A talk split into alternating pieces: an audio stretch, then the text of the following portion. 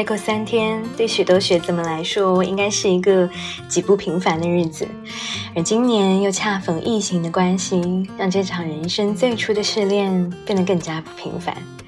从黄梅雨季的六月拖到了七月，雨水卷走了最后一丝清凉，把炙热原原本本的还回来。有时候我觉得，也许阴阴郁郁的六月并不适合道别。拼了命去努力的夏天，就应该用一望无际的晴空去画下句点。也唯独夏日这个季节，也最适合代表青春的绚烂。好像我们一看到年少轻狂这些青春的字眼，就会想到夏日的海边，白衬衣、赤着脚的奔跑和一望无际的海面。七月初的小心轻放的时光，不论你是正在经历，未来要经历。还是早就已经走了很远很远的小孩，生命中最初的离别，在一张张稚嫩的脸庞上，也悄然褪去了残酷的本色，幻化成珍珠一样的记忆珍藏。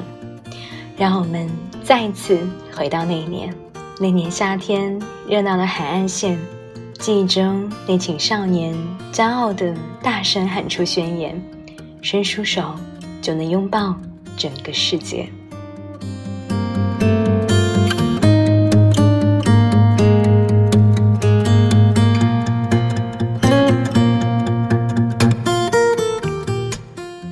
还是个初中生、高中生的时候，每天晚上喜欢听着电台节目入睡。东东的下一站星光，康康的一零一不眠时间，我已经记不清是哪一次下一站星光播放新录制的一个片头。那是一段讲述青春的文字，它是这样写的：青春是一个渡口，回忆是一艘船。就算乘着这艘船驶离渡口很久很久。你依然会时常想要回到这个渡口，去看看那个曾经的自己。当时就很不理解，学生时代这么累，压力这么大，充满着父母的不理解、同学之间的比较和老师的批评，这么多愁愁苦，为什么等长大了，却还要想回来在这里看一看？可能只有等我们真的长大了，在社会里面摸爬滚打以后，才会明白，那会儿的愁苦放大一百倍都不及现在的十分之一。第一百五十五期的小心轻放的时光，你是今年要毕业的小孩吗？不管这场试炼的结果如何，不管青春是疼痛还是困窘，一切终将落下帷幕。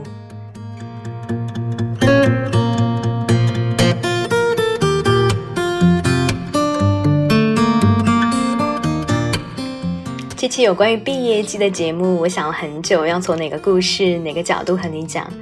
恰逢当当网上周的狂欢季，我用很便宜的价格补齐了一套漫画里面的最后两本。这部漫画是根据一部小说改编，叫做《踮脚张望的时光》。漫画的作者是我很喜欢的画家季地。基地同学根据自己的青春年少时的经历，异化成他笔下主人公林小璐，讲述了一个平凡到尘埃里的高中女生的故事。这么说其实太过简单了，因为这本书改编成这套漫画一共有六本，完整的记录了残酷青春里面那些成长的疼痛、懵懂的爱恋、失恋失败后的无奈和内心的躁动不安。我重新的把这六本书反反复复的看了好几遍，生怕因为接触了社会太久而忽略了故事里那些细小的心情和敏感的情绪。那么，你有准备好小板凳了吗？今天的故事就要开场喽！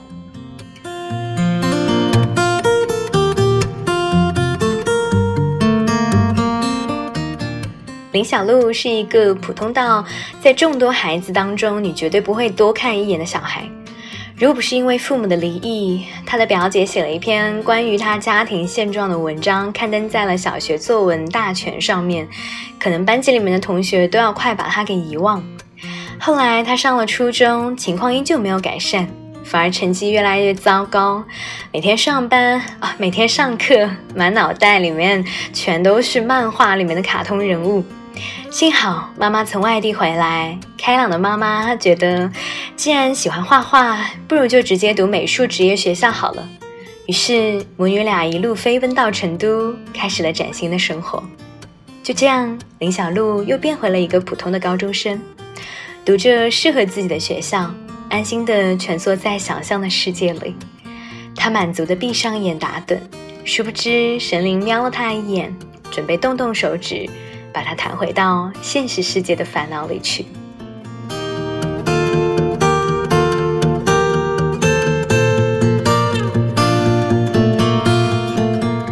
害怕与人相处的林小璐，暗恋上了一个叫韩彻的男生。他不知道的是，就因为此，原本四周筑起的高墙，在不知不觉中坍塌了。林小璐因为一幅韩彻的画，得罪了每个高中生啊，每个高中里面都会有的那种坏女孩，却意外的不打不相识的认识了一圈和自己完全在两个世界的朋友。又因为放学跟踪了韩彻，到了一家奇怪的小店。认识了一个到处旅行的大叔，他们接二连三的出现在林小璐的生活里。那个时候，他还不知道，多年来自己筑起的堡垒已经悄悄的打开了一扇门。随着夏天的到来，原本安静却缤纷的小世界，顿时喧嚣了起来。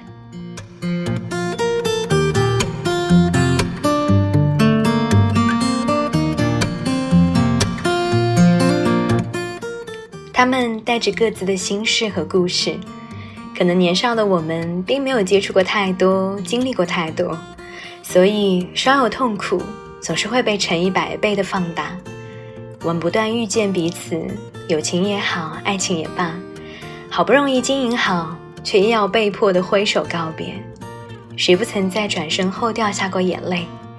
林小璐的朋友们看上去就是一个不良的团体。但其实，他们每个人都如同一只受过伤的小兽，外壳坚硬，心却是敏感而柔软的。学校公认的不良少女苏妍就是其中之一。那会儿，他和林小璐还只是同桌。某天上课，他看到林小璐正在看的漫画书。林小璐只买得起盗版的。平日里面看的看上去冷冷的苏妍，在漫画书的面前，居然完全变了一副模样。林小璐觉得，会喜欢《银河铁道九九九》的人，肯定不会是坏人。三月的天气开始渐渐的转暖，这个时候的阳光是有透明感的。春天其实也就只有这么短暂的几天，周围一切温和，萌动出了新的生命。那个时候，林小璐还不知道，很多年以后，她会很怀念这段时光。跟苏妍坐在教室的角落里面，各自埋埋头看着书、写写画画的日子，最好的时光就这样在我们对未来的期盼中悄悄地溜走了。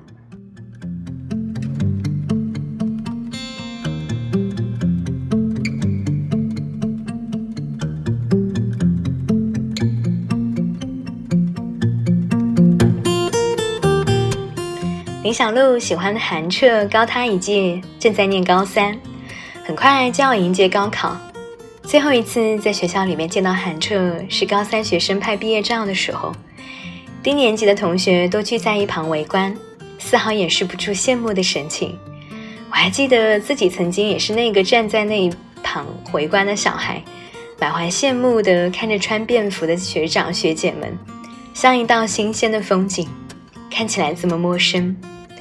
他们的脸上写着走向自由的喜悦，也写着面对迫在眉睫的高考的不安。他们的说话声汇成了一条嗡嗡作响的河流，载着周围人的羡慕目光流向外面的世界。阳光照着他们明亮的脸，目光中的青涩还没有完全的褪去，带着破茧而出的喜悦。等六月一到，将要抖动的翅膀各奔东西。按下快门的时候，三年的时光有没有在那一刻飞速的重现呢？无论是带着遗憾还是满足，这一刻，他们都微笑着，被凝结在那一张即将被冲洗出来的照片里，夹在影集里，变成了回忆。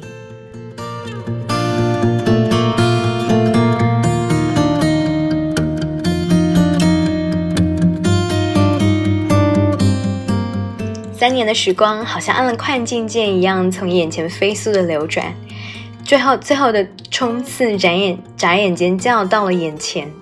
林小璐升到了高三，推开高三的教室门的一瞬间，阳光有一点点晃眼，自己真的是在这里了。曾经很多次在晚自习走人都走光了以后，林小璐一个人悄悄地踏上这一层楼。漫画故事里面那些学校的校园鬼故事啦，各种的诡异传说啊，敲打着他的心，却吓不退他。五十多张桌子在夜里的微弱光线里被模糊成了一片，他们都安静地站着。一天的学习后显得格外的疲倦。林小璐踮起脚尖。从走廊的窗户望进去，一次又一次地对着安静的教室发问：哪一张是韩彻曾经坐过的位置呢？后来的好多年，每当林小璐想起高中生活的那段时光，最先涌上心头的感觉，就是她独自站在那条黑黑的走廊里，踮脚张望。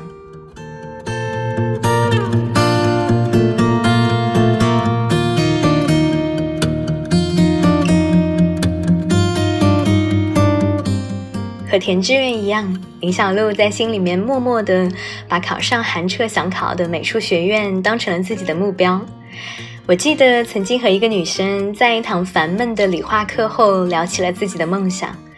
梦想这个词说起来真的已经很遥远了，仿佛只有年轻气盛的人才能够把这个词念得底气十足。那天我们兴奋地从下课说到上课，从上课说到自习。可我们谁都不知道以后会怎样，会实现梦想吗？不知道。在一片漆黑的星空中，最后我们会游向哪里？不知道。未来就像迷雾一般，要抵达后才会清晰。那一年，我们坐在高三的教室里，对未来的一切都不知道，只有眼前的一小片时光，在我们的手心里跳跃着。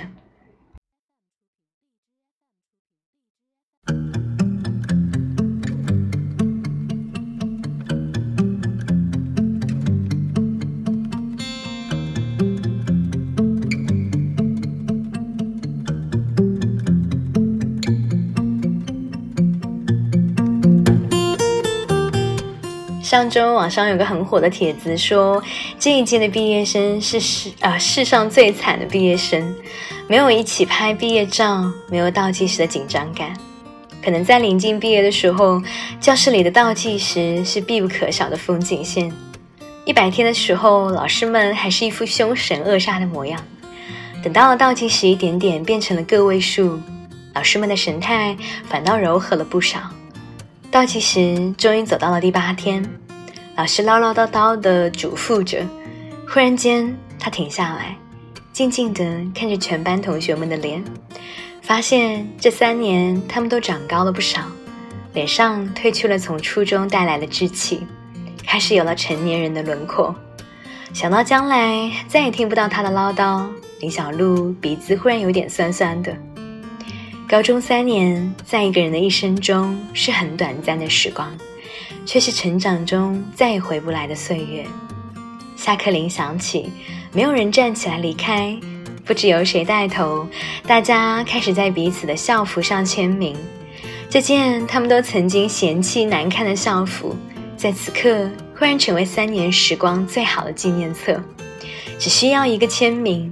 就能在未来的时光里召唤起关于名字主人的鲜活记忆。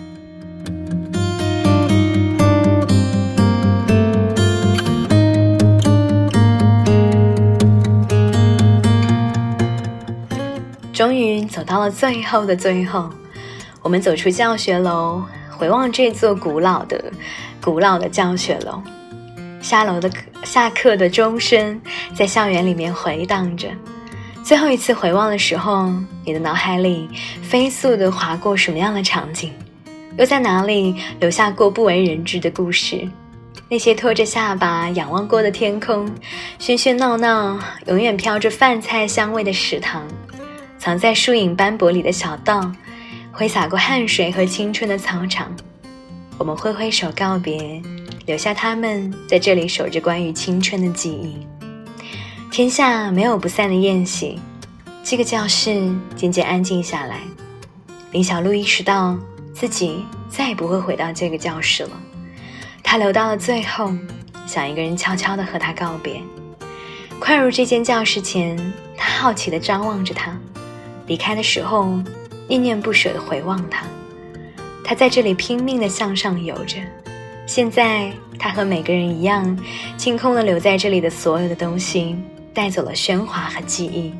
只把沉默的桌椅留在空荡荡的教室里。林小璐认真的对他们说了声“谢谢，再见”，然后缓缓的关上了门。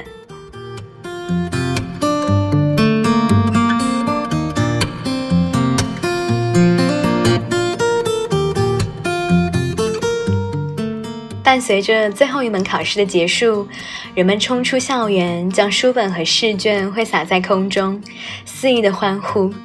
也一样在人群中肆意叫喊的林小璐，觉得自己终于攀上了高高的悬崖，来到了新的世界。我们和他一样，将谷底的小小世界留在身后，抛在脚底。所谓的黑色六月就这样结束了。那时候。我们以为高考就是人生中最重要的事了，可是不久你就会明白，有很多事比高考复杂的多。生活路口的每个决定，都是比最难的考试题目还让人琢磨不定的选择题。只是当时的我们还并不知道，也恰恰是因为我们并不知道，才会用尽自己最大的努力，带着离别的伤，热烈的拥抱无数次设想过的未来。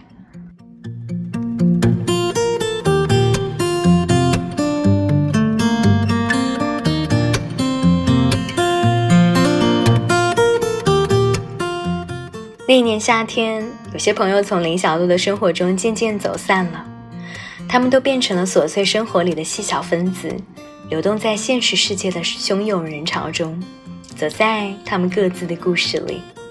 好像这个夏天是注定忧伤的夏天。我们从幼儿园开始，一路小学、初中、高中、大学，有些小伙伴挥挥手，就从此不会再见。那个时候总觉得大人们都是铁石心肠，不害怕离别，不会掉眼泪的。但其实长大成人后的我们才知道，哪有人会无所谓离别，多的只是习惯了而已。如果人生是一辆列车，每个人都只是陪你同路一段而已，或短或长，但总会在某一个站点下车。如果可以，就算再不舍，也请。笑中带泪的挥手告别他们，至少在一起同路的旅途当中，你们一路彼此都依偎着打闹着，阳光洒在你们略显稚嫩的脸庞上，留下一路银铃般的笑声。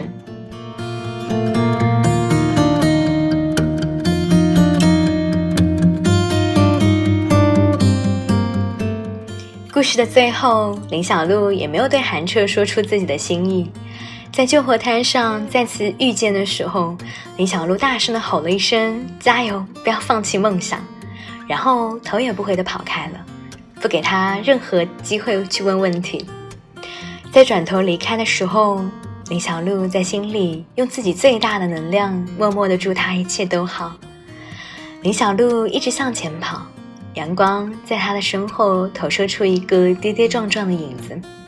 他的背包里还放着考试前被他放在书包里面当做护身符的一直没有拿出来的佛头，佛头跟随着他跑步时起伏的脚步，在背包里面晃晃悠悠。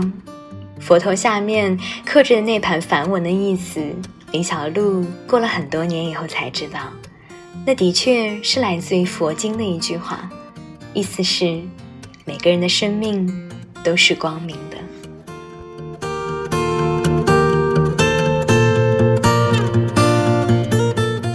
感谢您的聆听，我们下期节目再见。